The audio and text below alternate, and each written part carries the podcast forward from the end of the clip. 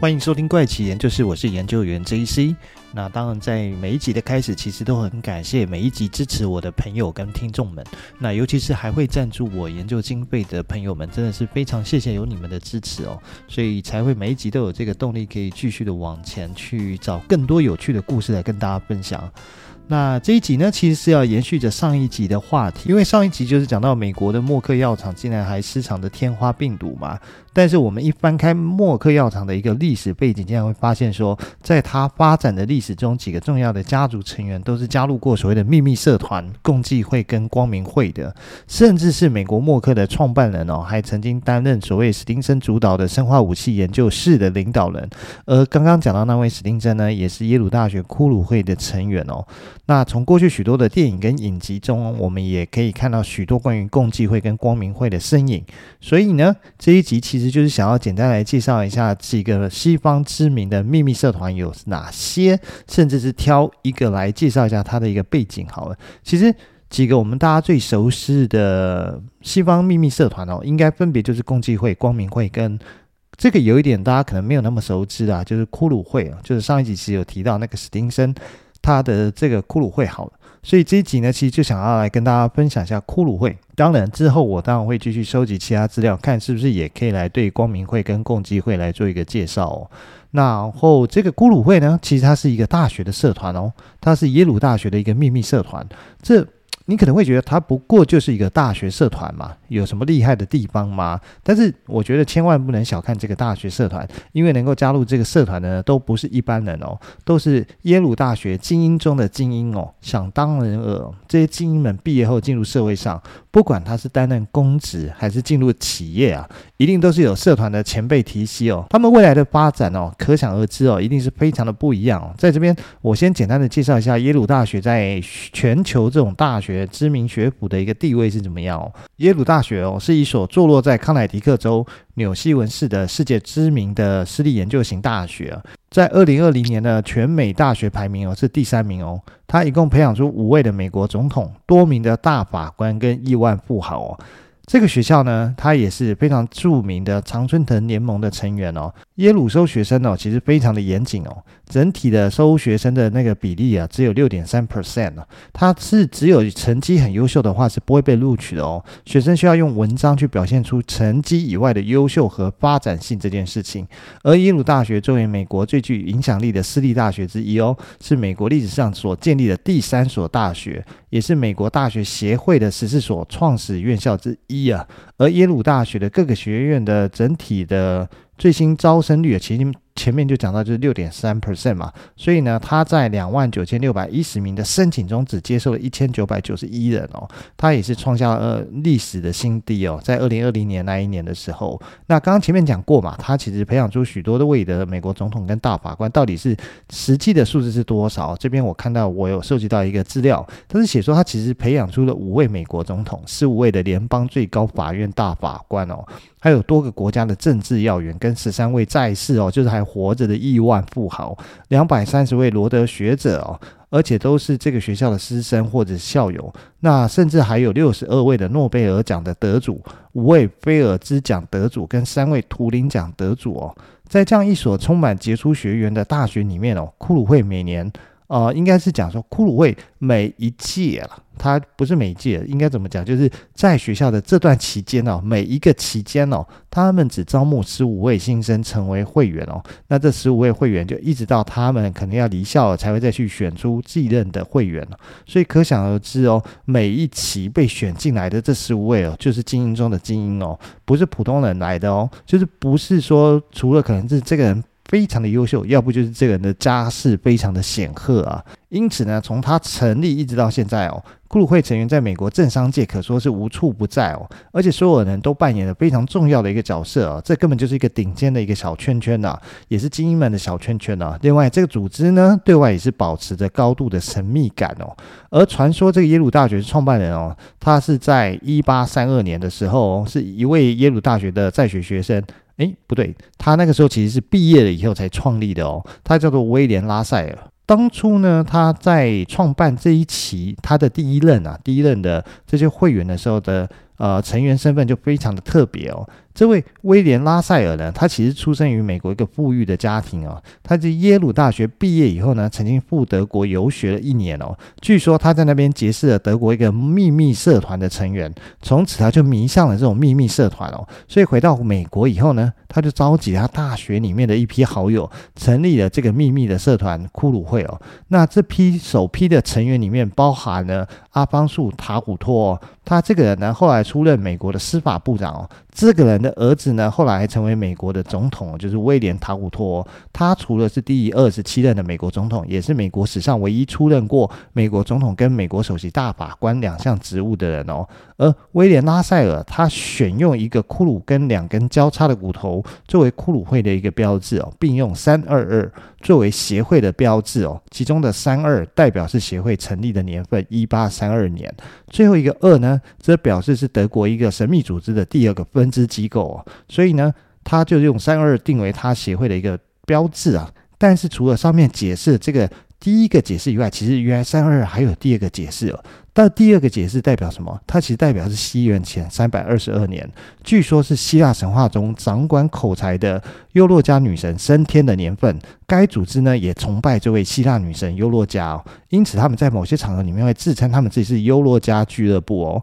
该会创立之初哦，其实他们没有固定的聚会场所，那一般大概是每周举行一到两次聚会哦，多是在深夜举行啊。举行的聚会的地点哦，那他们就会在当地挂出就是聚会的这个场所挂出骷髅会的标志哦。一直到了一八五六年哦，一名骷髅会的成员叫丹尼尔·科伊特·吉尔曼。这个人呢，后来也是约翰霍普金斯大学的首任校长哦。他以骷髅会创办人之名哦，成立了拉塞尔信托基金会哦，负责掌管骷髅会的财政哦跟财务状况。那也在当年呢，这个基金会就买了一栋房产哦，从此就成为那骷髅会的固定聚会地点了，就被称之为墓地哦。一直到了今天哦，骷髅会成员的聚会还是在这里举行啊。大概在十九世纪末二十世纪初哦，一名骷髅会的成员哦，向社团哦捐赠了在纽约州北部哦圣罗伦斯河一座面积大概有四十一亩的小岛，叫鹿岛，那作为会员休闲度假的地点哦。这个岛呢，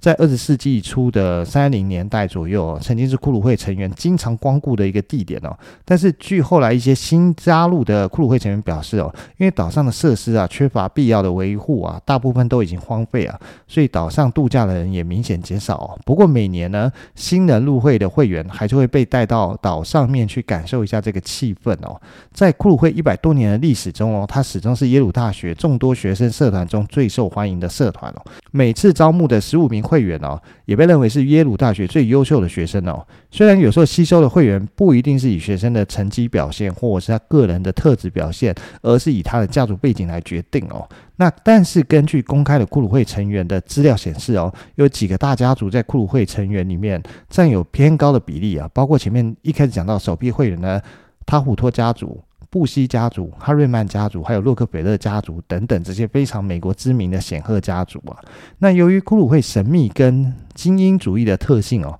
很多人会相信骷髅会哦有着特殊可不可告人的一些秘密哦。很多人相信近代历史上所有发生的重大事件哦，都是骷髅会策划。包括原子弹的研发啦，那时代跟新闻周刊两大左右国际舆论的美国媒体的成立啦，还有所谓的猪玀湾事件啦，还有甘乃迪遇刺案，甚至是水门事件以及美国的外交政策等，都是受骷髅会所影响哦。虽然上面提到这些事件呢都是阴谋论啊，但这些所有事件的决策者中，真的都还找得到骷髅会成员的身影哦，但是因此就作为断定骷髅会是幕后主使者的话，其实是没有一个确切的证据哦。在二零零四年的美国总统选举中呢，民主党跟共和党所推举的两名候选人分别是小布希跟约翰克里哦。他们既然都是骷髅会的成员哦，所以这也让更多人就会觉得说，诶，骷髅会它到底是什么样一个社团，怎会这么神秘？怎么会两个党推出的候选人刚好都是这个会的一个成员呢？那在两千年的时候，美国的环球制片公公司就是 Universal Studio，他出了一部恐怖片叫做《骷髅》。那他讲的就是一所美国顶尖大学的两名学生被选入了一间秘密组织，就是秘密社团后，发现了一宗该组织所操纵的一个谋杀案啊，所以他决定要跟他决裂啊。这个明显是在影射库鲁会的组织哦，被描绘成是一个类似黑手党的犯罪团伙，那从事谋杀啦、贿赂啦、商业诈骗啦、包庇等各种违法的行为哦。从一定程度上啊，进一步的加深了美国民众哦对库鲁会的一个偏见跟误解哦。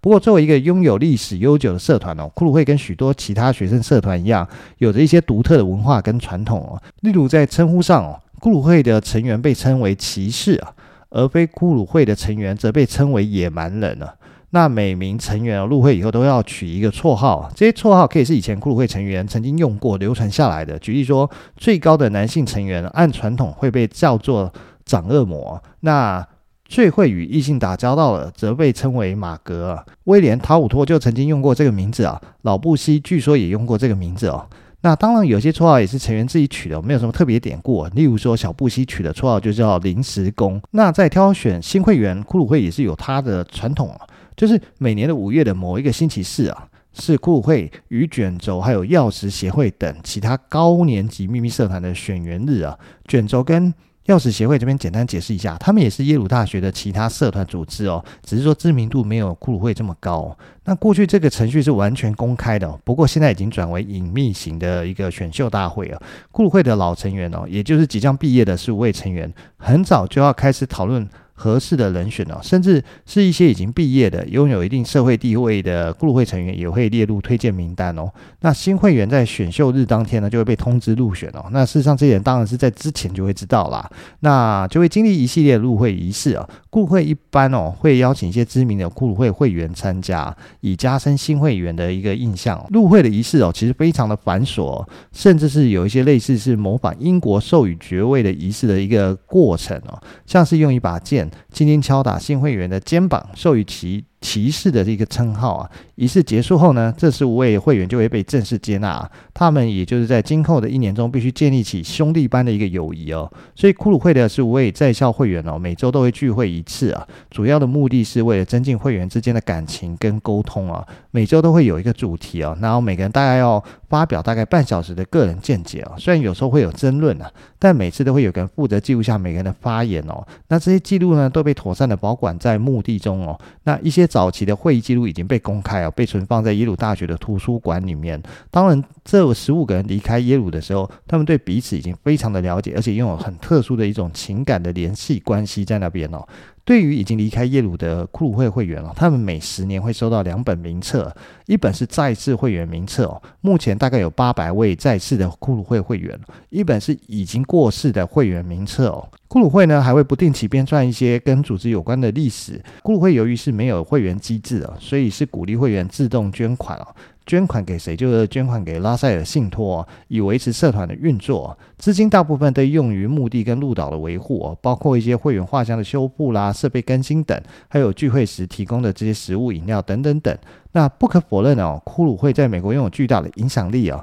曾经有三位的库鲁会成员当上了美国总统哦，分别就是威廉塔古托、老布希跟小布希哦。那在商业界的摩根斯坦利的创办人就是库鲁会成员。而影响媒体非常巨大的媒体龙头哦，叫亨利·卢斯哦，也是库鲁会的成员，他就创办了《时代》杂志这本媒体。另外呢，洛克菲勒家族的多名成员也参与了库鲁会哦。还有中央情报局成立之初呢，就是由库鲁会的成员主宰的一个天下，以至于许多非库鲁会的高层主管啊，都会觉得跟这个组织结构哦，这有点格格不入哦。另一个库鲁会成员主宰的一个领域哦，竟然是教育界哦。多位耶鲁大学的校长都是库鲁会成员，而在一八八六年到一九八五年，长达九十九年中呢，有高达百分之八十的耶鲁教授都是来自库鲁会哦。所以下面有些库鲁会成员的一些背景介绍，这样大家就可以了解为什么一开始会说库鲁会的成员都是精英中的精英哦。像是呢，美国跟库鲁会。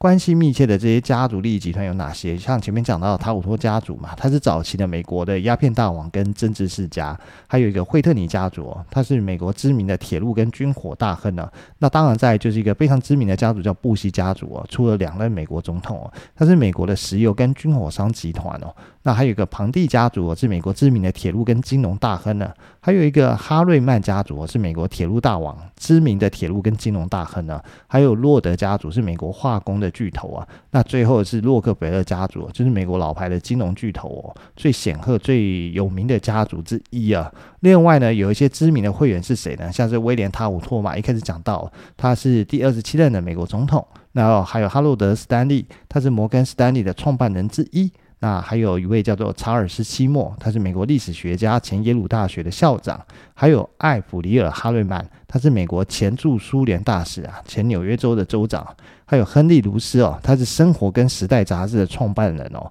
还有布雷顿·哈登，他是《时代》杂志的另外一位共同创办人哦。据说卢斯跟哈登就是有一次在骷髅会上萌发了创办《时代》杂志的想法。那还有乔治·老布希哦，他是第四十一任的美国总统。有小威廉·巴克利哦，他是美国知名的作家。有温斯顿·罗德啊，他是前美国驻中国大使啊。有约翰·福布斯·凯瑞哦，是零四年哦美国民主党的那个总统候选人。那还有乔治·小布希啊，是美国第四十三任总统。以上啊，几乎就是关于骷髅会能够查到的所有的资讯哦，而且它是真实存在哦。相比于共济会跟光明会哦，更加的神秘哦。不少人都认为哦，光明会是公济会中的精英所组成的社团哦，所以呢，就有人认为骷髅会也是光明会的一个分支啊，而公济会与骷髅会则是代表了美国的两派啊。嗯，也觉得他们好像控制着美国的一切啊，而光明会则是统筹一切的幕后主使哦，所以光明会的标志哦，权势之眼就会经常出现在美国跟欧洲的各种物体上哦，比如说美钞，就是美元的钞票上面啊。那以上呢，其实就是关于耶鲁大学骷髅会的介绍哦。听完有没有觉得所谓的阶级之分哦，其实很还是很明显的刻画在那里啦。其实是没有办法说什么人人生来平等的，我觉得其实没有这件事情，它就是人人天生生出来就会有一个阶级的划分哦。那下一集看看是不是能够再准备足够的资料，继续跟大家分享其他秘密社团的内容啊。那这一集时间也差不多，就先到这边喽。我们下集再见喽，拜拜。